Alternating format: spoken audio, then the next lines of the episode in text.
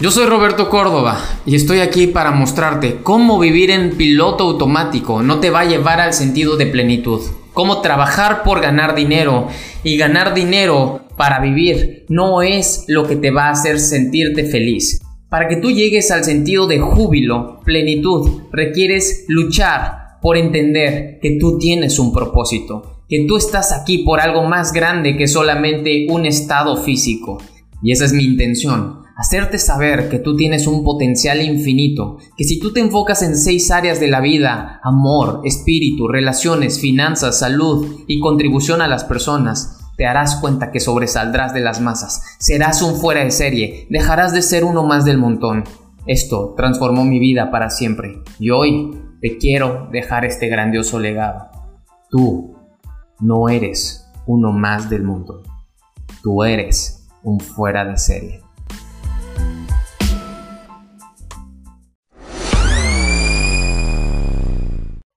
Continuamos con ciertas preguntas que quiero yo hacerles, como estas sesiones que hemos estado teniendo de horas de oro, que también se han estado acumulando para publicarse en podcast. Si tú me estás escuchando en podcast, en Apple Podcast, comparte, déjame una calificación o un comentario. Y si estás escuchando en Spotify, de igual forma, comparte en tus historias, etiquétame y yo te veré con todo el gusto del mundo, ahí podemos también estar en contacto y saludarnos. Pero las preguntas que hoy tenemos son muy valiosas. Sin lugar a dudas, creo que pueden transformar nuestra vida y son enfocadas a esta área, salud y familia. ¿Quién de aquí considera que estas dos áreas son sumamente importantes? ¿Quieres sanar algo? Sana tu relación con tus papás. ¿Quieres sanar algo? Sana tu relación con tu círculo más íntimo. Cuando nosotros sanamos las relaciones con nuestra familia, contemplamos a nuestra familia, incluimos a nuestra familia, procuramos a nuestra familia, la salud va acorde a todo eso. A veces nuestra salud no entendemos de dónde viene, porque estamos obesos, gordos, tenemos problemas de diabetes, eh, un montón de cosas que se nos van generando poco a poco. Y la única razón por la cual sucede todo esto es por la falta de sanar una relación, contacto con la gente más allegada a nosotros. Nuestros valores fueron impuestos desde muy pequeños y la forma en cómo nos desarrollamos hoy en día es de acuerdo a esos valores que fueron impuestos desde muy pequeños.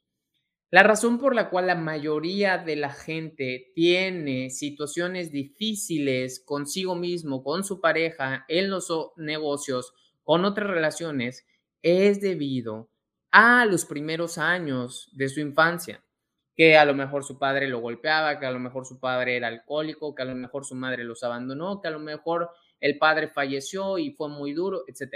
Hay ciertas marcas de la infancia que son heridas, cicatrices, que se van quedando. El niño la supera con el tiempo, pero no lo sana el tiempo. La frase de el, tiempo lo sana todo es incorrecta. El tiempo no lo sana. Tú sanas tu propio cuerpo en el tiempo que puede ser relativo. Tú lo sanas, puede ser en este momento, puede ser mañana, puede ser nunca. El tiempo no sana todo. Ajá, que te quede claro, el tiempo no sana todo hacemos como que se nos olvida y pasa el tiempo y creemos que ya pasó. Pero recuerda que todo se queda grabado en tu mente subconsciente. Sin embargo, ¿cómo hacemos para dejar de seguir repitiendo patrones de comportamientos que nos están haciendo repetir historias, eventos, circunstancias y sobre todo no nos dejan fluir, ni crecer, ni desarrollarnos, ni atraer, ni ser mejores personas. Así que este tema te va a fascinar. Vamos a hacernos las siguientes preguntas. ¿Qué gestos aumentarían el nivel de intimidad con mi pareja? Hazte esta pregunta. ¿Qué gestos aumentarían el nivel de intimidad con mi pareja? Y, y esa intimidad que posiblemente a lo mejor el hombre desea. Eh, principalmente el sexo masculino, también el sexo femenino, sin lugar a dudas, pero mm, ¿cómo puede la pareja tener más intimidad? O sea, tener más pasión, más relaciones sexuales, más sensualidad, más atracción sexual. ¿Cómo? ¿Qué, qué pueden hacer? ¿Qué gestos aumentarían? A veces puedes demandar, a veces puedes esperar, a veces puedes pedir, pero creo que el secreto de todo esto es en cómo contribuimos precisamente con los gestos. Estos gestos que no son gestos faciales, sino son acciones diarias, son haceres diarios, son maneras de ser que nos permiten crear un ambiente cómodo, confiable entre nuestra pareja y yo, entre tu pareja y tú. Cuando nosotros no creamos ese puente de confianza entre, entre la pareja, entonces estás forzando algo innecesario. Estás Recuerden que la intimidad es la parte más secreta, íntima de cada una de las personas. Estás confiando plenamente en el sujeto, en la persona, en la pareja. Y el que se entregue de esa forma física implica confianza entera. ¿Cierto o falso? Esa es la razón por la cual cuando un hombre intenta conquistar a una mujer y el hombre quiere tener a lo mejor contacto sexual luego, luego, la mujer siempre pone un hasta aquí. Siempre es una confianza. Siempre debe de haber confianza. Siempre debe de haber esa genuinidad, ese interés de crear algo más que solamente eso. No quiere decir crear un bebé, ¿verdad? Pero crear una relación, mantenernos juntos, no sé, son muchos puntos. Lo interesante es qué gestos tú puedes ir cultivando diariamente para que eso suceda con tu pareja. Si tú quieres ver eso, debes de hacer algo. Y no solamente por satisfacer, sino por crear y expander. A veces creemos que las relaciones sexuales, o como tú le quieras llamar, hacer el amor, tener sexo, es malo porque nos lo inculcaron bajo la religión, bajo eh, las estipulaciones que nos dijo la familia, bajo los, los modales que nos inculcaron, etcétera pero no es cierto, es algo completamente natural.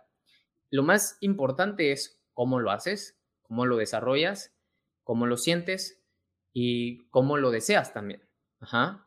Porque caer en el deseo de estarlo todo el tiempo deseando sin medida alguna, entonces efectivamente lo vas a tener, pero vas a desenfocarte de otras áreas y poner toda tu energía y atención lograr eso únicamente. Ahora, el punto número dos, ¿qué tres actitudes podrían mejorar mi relación de pareja? ¿Cuáles son esas tres actitudes que pueden mejorar tu relación con tu pareja? A lo mejor escuchar más, ser más, mm, tener más tacto, incluir más a la pareja, ser más tolerante, comunicar más, mm, ser más cariñoso, cariñosa, ¿Cuáles son esas actitudes? Si a lo mejor ya tienes todas estas tres, a lo mejor ser más proactivo, más proactiva, mm, escuchar más de lo que hablas, también a lo mejor tener paz en la casa, a lo mejor la mujer siempre está ocupada, llega muy cansada del trabajo y hay demasiado mm, ruido por medio de los hijos o tú jugando videojuegos y tu actitud podría mejor, o sea, tu actitud de recibir a tu esposa con serenidad, calma, buenas noches, a lo mejor sentado en la mesa para que te cuente, es una buena acción en lugar de esperarla eh, con tus auriculares puestos, la diadema puesta jugando videojuegos, ¿cierto? Entonces, esta, esta pregunta es muy porosa y creo que hay que considerarla bastante. La otra pregunta es, ¿Qué agradable sorpresa puedo prepararle hoy a mi pareja? ¿Qué agradable sorpresa le puedes preparar? Mm, puede ser un postre, puede ser una mm, cena romántica, puede ser una carta de amor, puede ser un video, puede ser una comida, puede ser una noche de pasión, puede ser lo que tú quieras. Cuatro, si fuera el caso, ¿en qué tropezamos siempre en nuestra relación? ¿Qué es lo que hace que siempre te equivoques en tu relación? ¿O cuáles son los confrontamientos más comunes en tu relación? ¿Estos confrontamientos se han estado repitiendo? ¿Por qué surgen? cada cuando se detonan, en dado caso de que fuera el caso. Si no es el caso, felicidades, pero si es el caso, ¿en qué tropiezas en tu relación constantemente? A lo mejor siempre que hay una conversación acerca del dinero, a lo mejor son celos, a lo mejor es que todo el tiempo está en su celular, mm, a lo mejor que no hay inclusión en proyectos, etc. La siguiente pregunta, ¿de qué formas puedo expresar amor por quien siento amor? Ponte a pensar, ¿cómo le puedo expresar amor a aquella persona que siento amor? Mm, mandándole un mensaje, un video, haciéndole una videollamada, preguntándole cómo está, mandándole una nota de voz, eh, mandándole una foto diciéndole te amo, te extraño, te quiero. ¿Cómo, ¿Cómo puedes expresarle el amor a esas personas por las cuales sientes amor? Efectivamente, toda la gente ama distinto. Eso no me cabe ni la menor duda. Mi papá me ama y me ama muy diferente a como me ama mi mamá. Mi mamá me ama y me ama muy diferente a como me ama mi papá. Naya me ama y me ama muy diferente a como me aman mis papás. Entonces, cada uno de las personas que posiblemente más convives, los más cercanos a ti, sienten amor y lo expresan de distintas formas. Pero ahora hazte la pregunta, ¿cómo puedo demostrarle o expresarle ese amor que siento. Porque a lo mejor, a lo mejor, por ejemplo, tú dices que amas a tu, a tu papá. Pues hoy le puedes mandar un mensaje diciéndole, te amo mucho papá, te amo mucho mamá, te amo mucho hermano, em, a, tu, a tu esposo que está en otro, otra ciudad trabajando, etcétera. A tu hermano, a tu hermana, en general. ¿Sí me explicó? Siguiente pregunta. ¿De qué formas puedo ser más generoso en mis relaciones?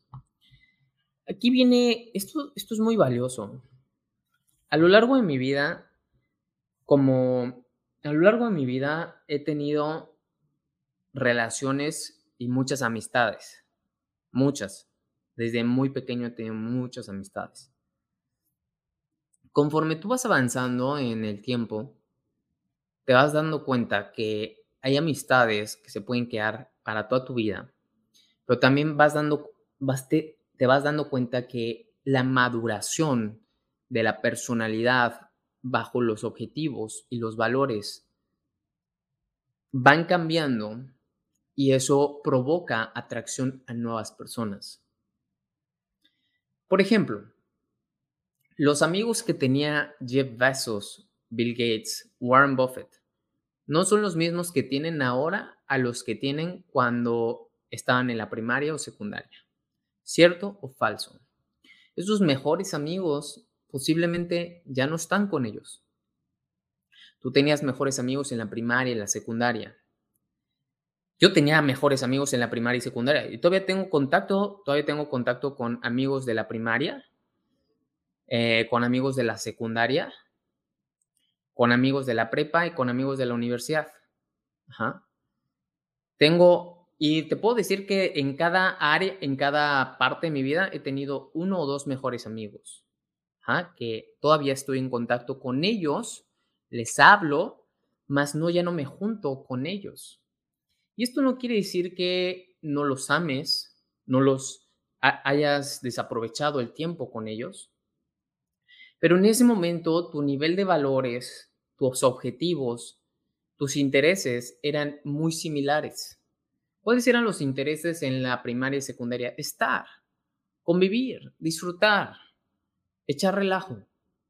¿Cuáles eran tus intereses en la secundaria? Posiblemente los mismos y acompañamiento hacia, eh, hacia las fiestas, hacia otro nivel de libertinaje. En la prepa, posiblemente también lo mismo y ya en pareja. En la universidad, pues gente que se estaba enfocando en el área en la que tú te estás desarrollando para que aprendas con ellos, te complementes con ellos, porque ya es un área importante que está marcando eh, una dirección o directriz en tu vida, ¿verdad? Y conforme vas avanzando en los proyectos, en tus negocios, en tu trabajo, te vas a dar cuenta de lo mismo. Entonces, cuando nosotros empezamos a rodearnos de muchas personas, o a lo largo de tu vida tienes contacto con muchas personas, lo más interesante es cómo puedes ayudar a esta persona o contribuir hacia esta persona. En ocasiones la gente cree que la mejor forma de contribuir a una persona es haciéndole la barba, adulando o dando dinero. Eso cualquier persona lo puede dar. Recuerda que tú puedes tener amigos para la fiesta y puedes tener gente que te invita a la borrachera, pero eso no es un verdadero amigo. Un verdadero amigo, y siempre te comparto la máxima de Henry Ford, un verdadero amigo es aquella persona que saca tu mayor potencial, nada más. Hay gente que ve a un amigo como aquella persona que debe de convivir con él o con ella forzosamente en todas las actividades. Y no va por allí. Un verdadero amigo va a estar cuando lo solicites. Un verdadero amigo te va a dar puntos de vista. Entonces, la generosidad es de acuerdo a tu nivel de valores. Nosotros tenemos distintos valores, todos nosotros. La generosidad que podemos proyectar hacia otra persona es de acuerdo a nuestro nivel de, nuestro nivel de valores y el amor que sentimos hacia nosotros mismos. No hay otra forma de ser generosos. La generosidad se puede ver a través del tiempo. Yo estoy contigo es generosidad, sin darte un solo centavo, sin invitarte absolutamente nada, sin comprarte absolutamente nada. La generosidad no forzosamente tiene que ser con algo físico. Al contrario, la más grande generosidad y la que más vas a percibir es lo que no se ve, lo sutil. Entonces, cuando nosotros queremos proyectar esa generosidad, es como piensa como si tuvieras un hijo. ¿Qué es lo que más desea un hijo? ¿Un juguete o tiempo con sus padres? ¿Un juguete o ser escuchado? ¿Un juguete o que tengas interés en ellos? Un niño siempre va a desear lo que no se puede tocar, más lo que sí se puede sentir. ¿Cierto o falso? ¿Qué prefiere tu perro? Que lo acaricies. Que lo acaricies. O que le compres una cuerda y ahí la esté mordiendo. ¿Prefiere que tú le jales la cuerda? ¿O prefiere que tú le avientes la pelota? ¿O prefiere que tú lo estés acariciando? Pero si él tiene la pelota o la cuerda, lo deja. Si tú agarras la cuerda o la pelota, no lo suelta. ¿Cierto o falso? Es lo mismo. Otra pregunta es, ¿qué nos hará reír juntos y aumentar nuestro sentido del humor? ¿Qué son esas cosas que nos pueden hacer reír juntos? Una muy buena pregunta. Porque no solo se trata de convivir, comer, hacer negocios, tener relaciones, sino cómo puedes tú reír con tu pareja. ¿Cómo puedes aumentar ese sentido del humor con tu pareja? No todo tiene que ver con solamente eh, posturas de yo proveo, tú me das, tú me das, yo te proveo. O al revés, como tú lo quieras llamar, sino cómo nosotros nos estamos relacionando. Tú eres mi papá, me das, yo soy tu hijo, te pido. Yo soy tu hijo, no me pidas, yo soy tu hijo, yo sí te pido. ¿Sí me explicó? No va por ahí. Lo más interesante es el sentido del humor entre padre e hijo es muy valioso. Entre esposo, esposa, es muy valioso también. El sentido del humor en cualquier nivel en la relación o cualquier nivel de relación es vital e importante. En los negocios es vital e importante. Es vital e importante tener un buen sentido del humor y crear y desarrollar ese sentido del humor. Porque no solamente se trata de que estemos serios, no solamente se trata de que seamos duros, disciplinados, sino cómo gozamos la disciplina, cómo gozamos el humor, cómo gozamos a la pareja, cómo gozamos a nuestros padres, a nuestros amigos, etc. El gozo siempre. Otra pregunta es, ¿qué es lo que mi familia necesita más de mí? A lo mejor tu familia lo que más necesita es, en este momento, estar contigo, que tú estés con ellos. En este momento tu familia requiere apoyo, apoyo a lo mejor hasta económico. En este momento tu familia requiere apoyo emocional, anímico. Requiere que estés en contacto, que no te alejes, que estés preguntando. En este momento requiere palabras de aliento. ¿Qué es lo que requiere tu familia de ti constantemente? Cuando nosotros tenemos claridad de que somos pilares en nuestras familias, somos pilares en las relaciones, es como en un negocio. Imagínate que tú eres el fundador de ese negocio, de esa empresa. Obviamente es importantísimo tu postura ahí. Es importantísimo tu hacer ahí, tu liderazgo. Ve tu familia exactamente como la empresa. A veces olvidamos nuestra familia y pensamos que siempre va a estar allí. Y sí, efectivamente, siempre va a estar ahí mientras tengan vida. Pero no porque siempre van a estar allí, porque de ahí nacimos, quiere decir que se va a fortalecer la relación o se va a aumentar la relación. La forma en cómo vamos a aumentar algo es procurándolo. Si queremos desarrollar líderes, aumentar líderes, si queremos hacer más productivo, más exitosa nuestra empresa y nuestro negocio, hay que procurarlo, hay que trabajar en él. Es lo mismo en nuestra relación, tanto de pareja, hermano, esposo, hijo, hija, padre, etc. Pregunta brutal. ¿Cómo quiero relacionarme con mis hijos? ¿Cómo quieres relacionarte con tus hijos?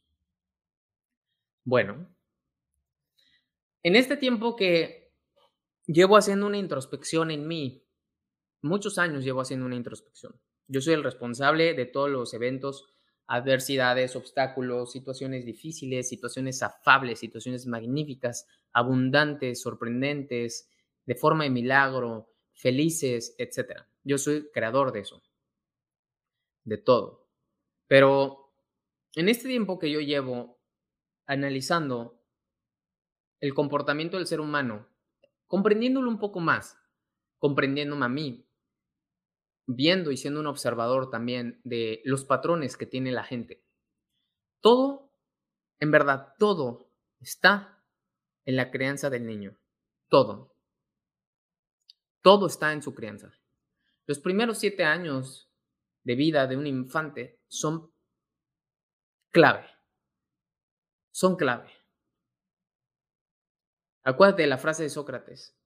Dame un niño hasta sus siete años y te entregaré al hombre. Esos siete años a lo mejor son los más duros en tu trabajo, son los más duros en tu relación, son los más difíciles económicamente, financieramente, etc.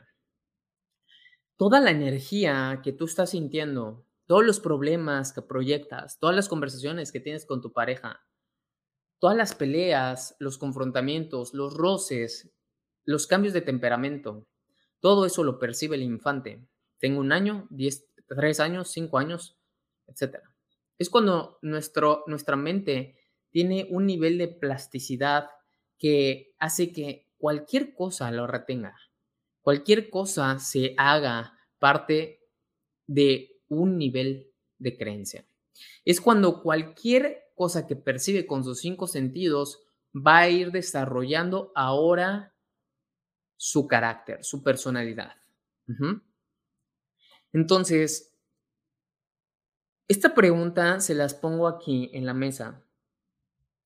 Hay muchas veces que la gente me pregunta, Robert, ¿por qué todavía no tienes hijos? Tienes 31 años. Muy simple porque he visto, de tanto que convivo con la gente,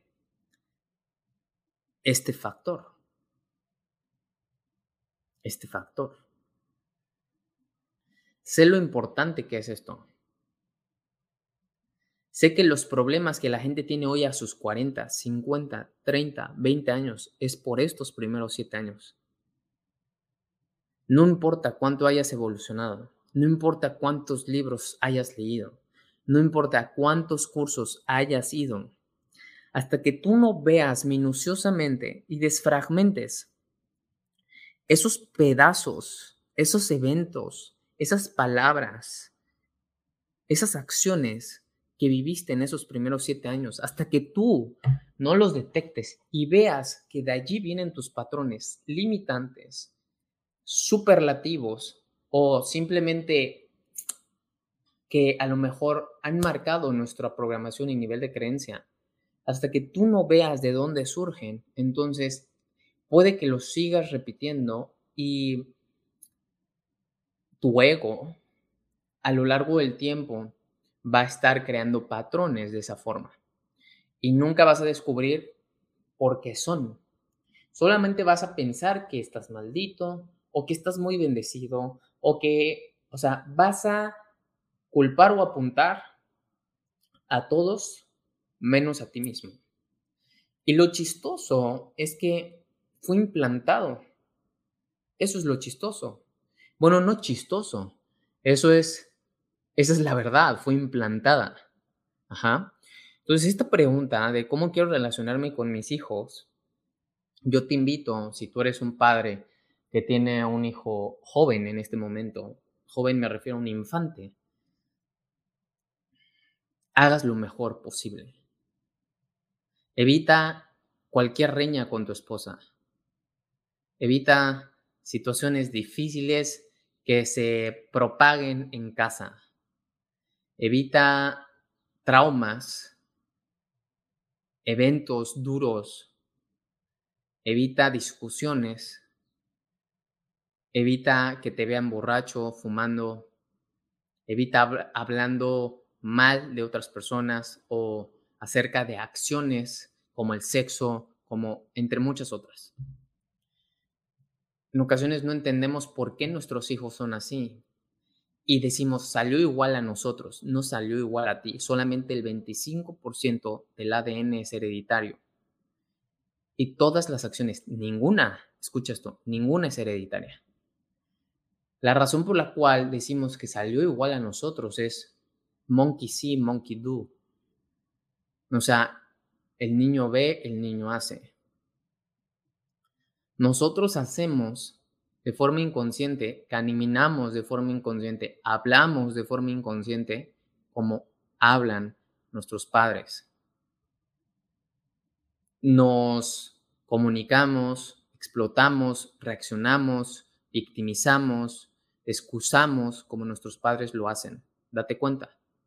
A mí me encanta ver cuando me presentan al papá de alguien o al hermano de alguien date cuenta, hablan casi igual, sus tonos de voz hablan igual, y escuchas al padre y habla igual, y tú dices, claro. ¿Has visto a gente que son zipisapos? Escucha al padre, zipisapo. ¿Cómo es posible? Lo heredamos, no lo heredaste, lo copiaste hasta que te salió. Y no lo copiaste a propósito. El ser humano tiene neuronas espejo. Entonces, el ser humano, bajo esta parte de relación, somos seres sociales, imitamos y tratamos de imitar a la persona que vemos como líder, como padre o madre. Así que tener hijos no es cualquier cosa, tener hijos es una gran responsabilidad. Y no quiere decir que no los vaya a tener, quiere decir que en su momento que yo me sienta listo, los voy a tener. Es igual. Entonces, considéralo, ¿vale? Otra pregunta. ¿Qué cinco valores principales desearía transmitirle a mis hijos? ¿Cuáles son esos cinco valores que quieres transmitirle a tus hijos? Cuando yo tenga hijos, estoy claro que voy a proyectarles valores, voy a enseñarles por medio del ejemplo, mostrarles y para que llegue eso, yo debo de ser congruente, tengo que ser íntegro, tengo que trabajar mi persona, porque sé que cualquier desliz, cualquier falta de carácter, que cualquier falta de control emocional implica un efecto, uh -huh. implica un efecto.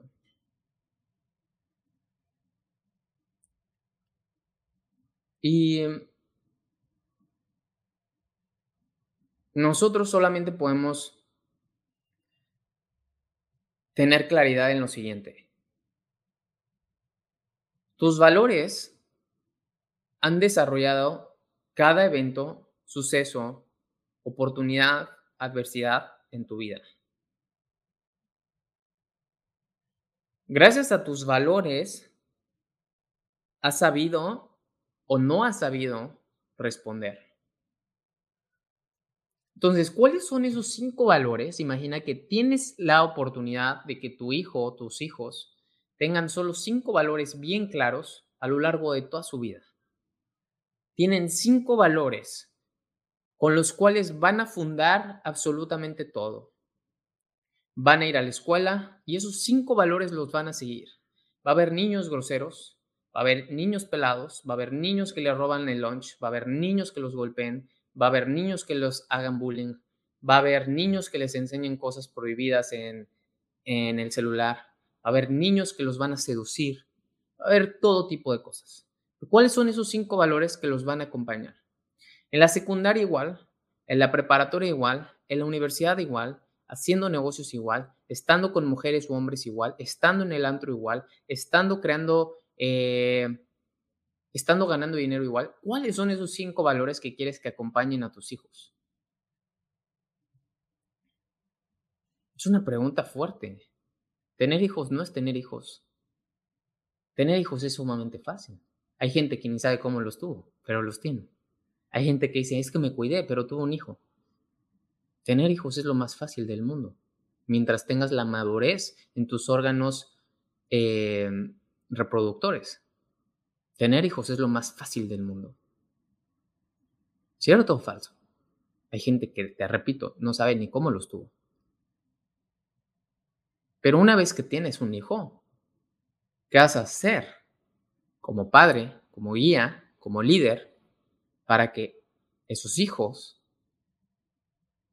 creen un mundo mejor.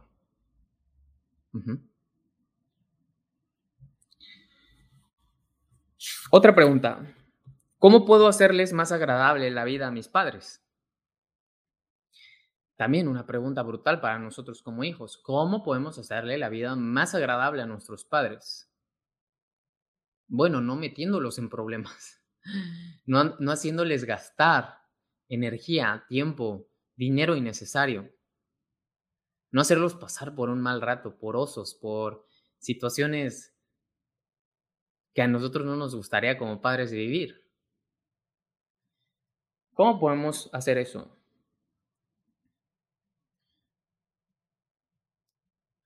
Haciéndolos que se jubilen antes, apoyándolos, teniéndolos en la cabeza de cómo podemos ayudarlos económicamente, posiblemente.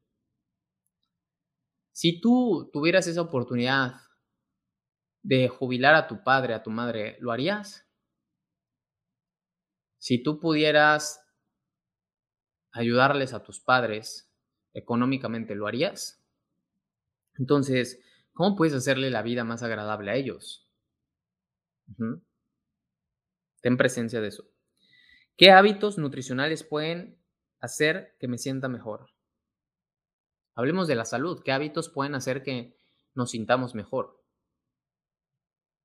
Hacer ayuno, hacer una alimentación baja en carbohidratos, hacer una alimentación keto, no comer tanto carbohidrato simple, no comer por comer, ver que efectivamente es ansiedad, comer más comida real. ¿Qué es lo que podemos mejorar en nuestros hábitos nutricionales. Si nosotros mejoramos nuestros hábitos nutricionales, nuestros hijos mejorarán, nuestros padres mejorarán, nuestros hermanos, nuestra pareja mejorará. Posiblemente, a veces dices, no, este, está cañón hacer la dieta en mi casa. Porque, mira, hacer dieta implica que todos tengan que hacerla y, y nadie la va a hacer. Comienza tú y veremos si los demás la hacen. Si tú no tienes la postura como padre, como líder, de comenzar a hacer algo por ti y que los demás te sigan, monkey see, monkey do, lo hizo toda tu vida tu hijo.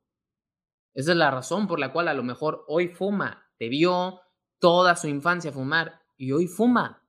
Te vio todos los fines de semana tomar una cerveza y hoy toma cervezas todos los fines de semana. Te vio ahorrar y por eso él ahorra.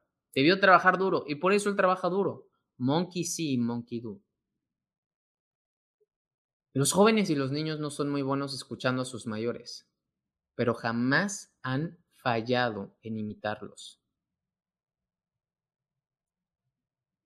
Siguiente pregunta. ¿Qué entrenamiento físico puedo incluir con, regularidad en mi agenda? ¿Qué te gustaría hacer constantemente? ¿Qué puedes mantener sostenible? Por ejemplo, en TikTok yo hablo mucho del el estilo de vida keto, hacer ejercicio en ayunas, em, cómo comer de una a dos veces, cómo mantener el estilo de vida y siempre estar quemando grasa, etc.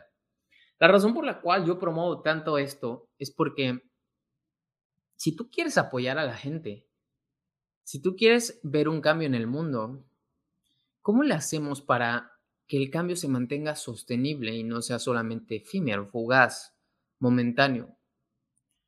¿Cómo le hacemos para que esa acción que hace Greenpeace una vez al año de apagar a cierta hora de la noche todos nuestra luz, ¿cómo la hacemos para que esa conciencia se mantenga sostenida no un día, a lo largo del año?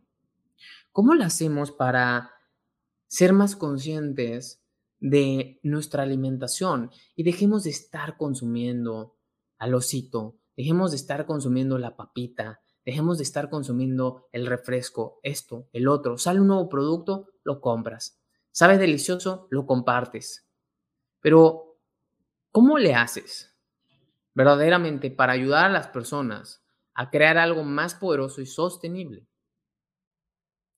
Cuando yo comparto algo, trato de buscar que la gente lo pueda mantener, no trato que sean como yo. Cuando yo les comparto cómo puedes usar tu grasa como fuente de energía, es con el propósito de que tú logres salud y te veas bien. Yo no busco ser un físico constructivista. Hay muchos que me dicen, ay, pero si voy a hacer ejercicio para estar como tú, pues mejor no hago o mejor como carbohidratos. A ver, ¿tú conoces mi objetivo? ¿Conocen mi objetivo? ¿Conocen cuánto peso? ¿Sí me explicó? ¿Conoces mi estatura? Entonces, cuando nosotros captamos que el propósito para poder ver un mundo mejor no es ver un mundo de físico-constructivistas o ver un mundo de millonarios, es ver un mundo de gente que se sienta feliz con su resultado.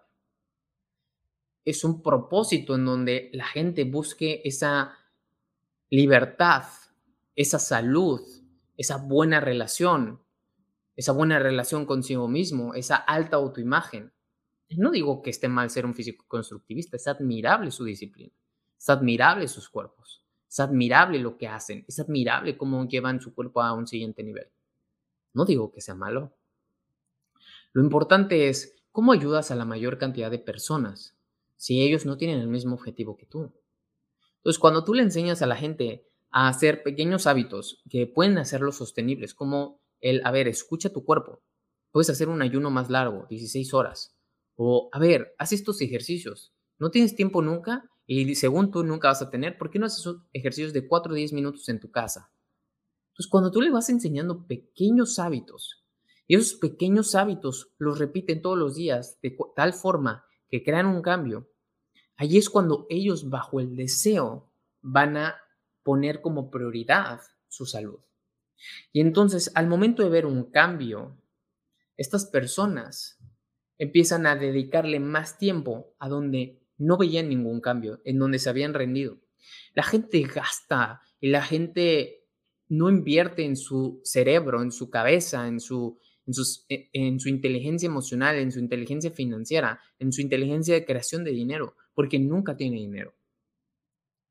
Pero cuando tú le enseñas a la gente a hacer dinero, a ganar, Después esa persona lo repite, vuelve a ganar. Después lo repite, vuelve a ganar. Después ve que puede hacer dinero múltiples veces a lo largo del tiempo. Piensa, ¿qué pasa si yo le dedico más tiempo o invierto más en mí? Entonces, creo más dinero. Ah, ya vi. si empiezo a hacer esto, obtengo esto. Y si lo hago muchas veces, lo obtengo muchas veces. Pero ¿qué pasa si yo crezco y mejoro? Y si lo mantengo sostenible, a lo largo de un año tendré esto. ¿Ok? Entonces se empieza a dedicarle más tiempo porque hay un deseo. ¿Sí me explico? Entonces, cuando tú empiezas a compartir consejos que suman en su salud, hábitos que suman en su espiritualidad, hábitos que suman en sus finanzas, hábitos que suman en su autoimagen. Cuando tú empiezas a hacer eso, empiezas a crear un estilo de vida. Cuando tú empiezas a crear un estilo de vida, sostienes resultados y mejoras resultados. Cuando tú pruebas, pruebas, pruebas, pruebas y nada te gusta y con nada te quedas y, y nada registraste, entonces eres un recoge zanahorias. Recoge zanahoria por aquí, recoge zanahoria por allá, recoge zanahoria acá, recoge zanahoria acá, pero no te has dado cuenta, no te has dado cuenta de dónde surge o de dónde nace tu verdadera ansiedad por recoger zanahorias. Cuando nosotros tenemos claridad de la salud de los hábitos y nos quedamos con la salud, los hábitos, la consistencia, los resultados van a venir. Cuando nosotros somos débil de carácter es muy fácil estar cambiando constantemente. Ya no me gustó, ahora pruebo esto. Ya no me gustó, ahora me opero. Ya no me gustó, ahora intento de esta forma. Ya no me gustó, ahora me voy por el camino fácil. Ya no me gustó, y si pruebo por acá, y si pruebo por allá, y ahora le quiero hacer de acá. Entonces eres recogiendo zanahorias y todo lo. Cuando tú eliges, empiezas a desarrollar habilidades. Empiezas a desarrollarte como un máster en algo.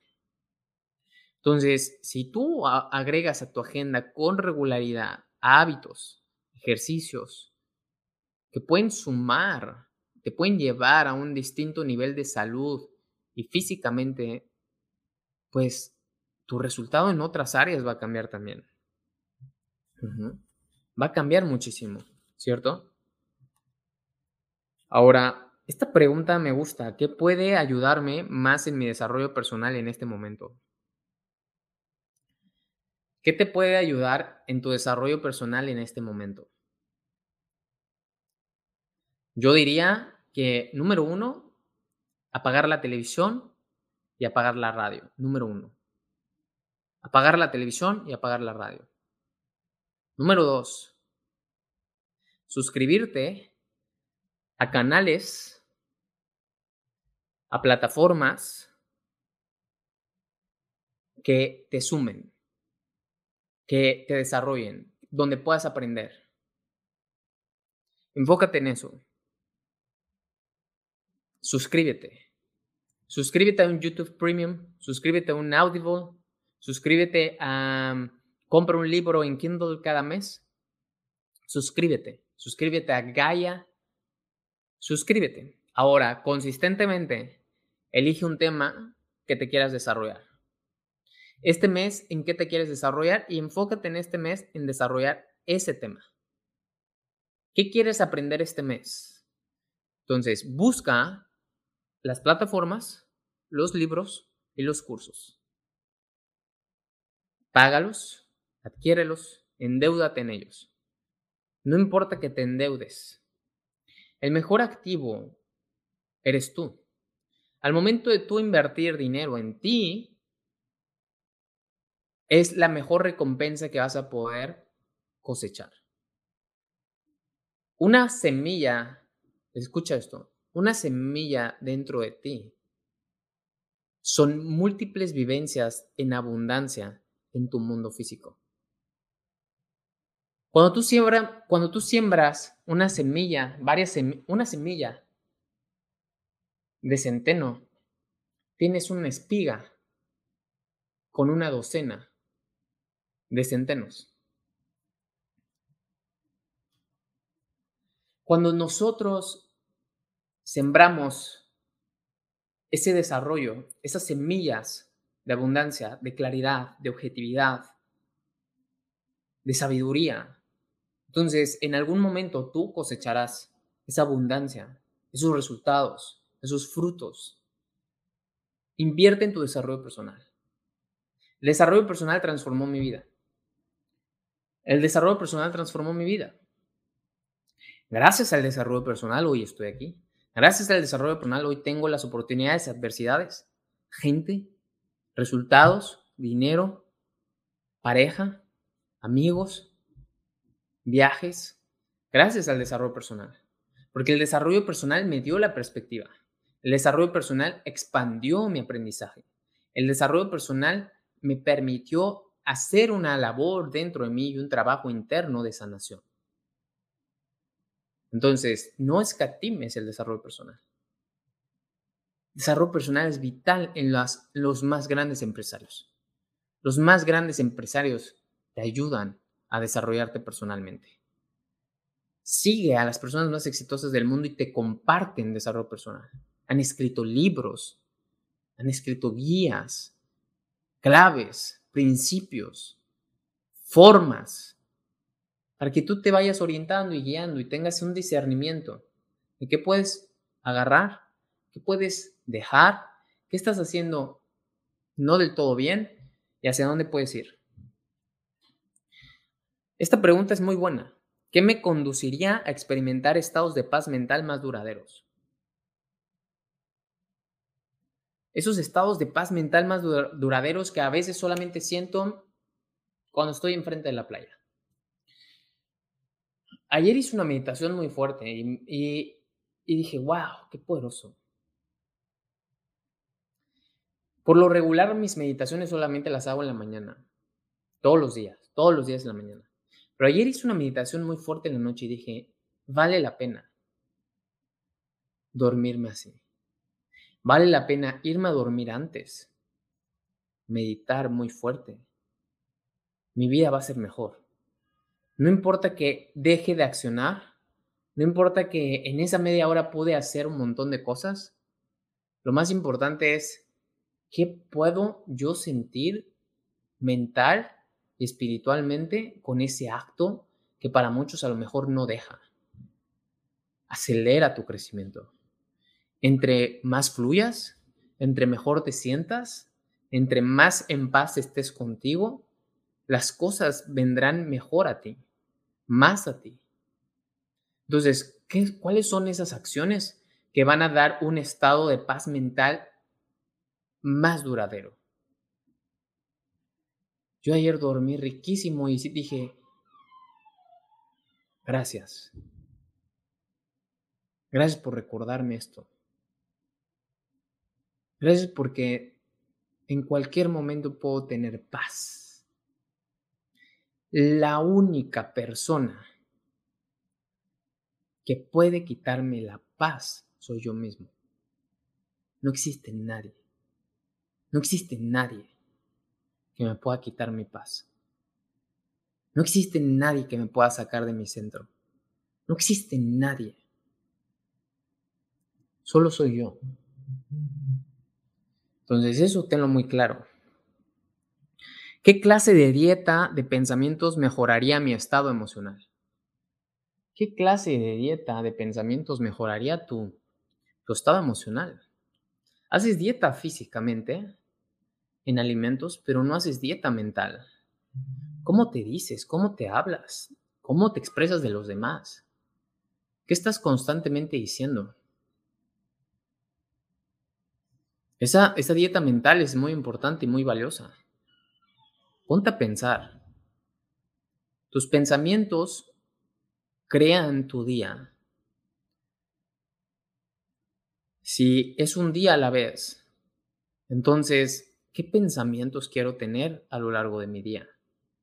Así como piensa el hombre, así será su vida. ¿Qué sostienes constantemente en tu cabeza, Roberto? ¿Qué sostienes constantemente en tu cabeza como una idea valiosa?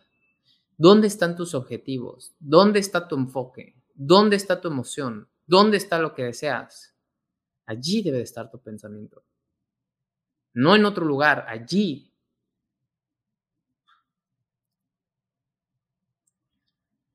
Porque no existe nada, no existe nada que pueda desviarte de tu objetivo más que tu propio pensamiento.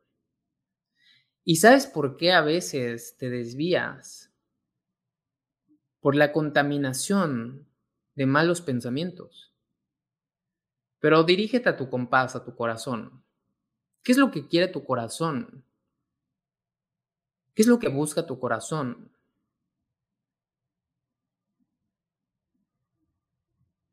Eso que busca tu corazón, expándelo lo más que puedas. Y deja que tu pensamiento se alinee hacia lo que quiere tu corazón y verás cómo tu cabeza junto con tu corazón hacen maravillas que tú le llamas milagros. Es eso. Y esta pregunta es oro. ¿Cómo quiero sentirme físicamente a los 60, 70 y 80 años? ¿Cómo quiero sentirme a los 60, 70 y 80 años? ¿Cómo quiero verme? ¿Cómo quiero proyectar? ¿Cómo quiero que los demás me vean? Si tengo nietos, ¿cómo quiero que mis nietos me vean? ¿Quiero cargarlos? ¿Quiero estar con ellos? ¿Quiero reír con ellos? ¿Quiero proyectarles seguridad, paz, amor, salud, congruencia? Si yo voy a formar parte de esos siete años de su vida hacia mis nietos, ¿cómo quiero que ellos me perciban? ¿Cómo quiero que ellos me vean? ¿Me voy a estar quejando de la vida? ¿Voy a estar de víctima diciéndoles, no, no, pobrecito, te vas a caer, no, eso no se hace, no, eso no? ¿Y cuando, qué voy a hacer a mis 70 años, a mis 60 años, a mis 80 años? ¿Cómo le voy a estar hablando a ellos? Ya ni siquiera te enfoques en cómo le vas a estar hablando a tus hijos, cómo le vas a estar hablando a tus nietos. ¿Qué les vas a enseñar? ¿Qué les vas a compartir? ¿Odio, amor? ¿Van a querer estar contigo? ¿Los vas a inspirar? Ponte a pensar eso. ¿Qué es lo que quieres hacer a esa edad? Porque créeme que hay mucha gente que a sus 80 años la sigue rompiendo. Warren Buffett a sus 80 años la sigue rompiendo. Coronel Sanders a los 63 años comenzó. Entonces hay gente que tú crees y subestimas tu edad por un vil número, por una arruga en la frente, porque se te ven caídos los cachetes. De verdad, tus cachetes, tu arruga determina tu potencial. ¡Wow! En verdad, unos lentes más gruesos porque ya no ves bien, determina tu potencial. ¡Wow! Que tengas pecas en las manos. Que tengas un poco más colgada la piel, determina tu potencial. ¡Wow! Yo no creo. Yo no creo. ¿Qué es lo que determina tu potencial? Lo que determina tu potencial es quién eres. ¿Cierto? Entonces nunca olvides quién eres. Nunca en la vida olvides quién eres. Te mando un fuerte abrazo. Espero que esto haya ayudado en tu persona. Preguntas muy poderosas que creo que podemos sacar gran provecho de esto. ¿Cierto? Vamos a darle con todo. Los quiero mucho. Y debido a que me hablaron por teléfono, se cortó nuestra, nuestro sonido en Instagram y en el podcast. Ni hablar, pero bueno, puedo sacar el sonido de aquí de mi computadora también. Les mando un fuerte abrazo. Cuídense mucho. Bye bye.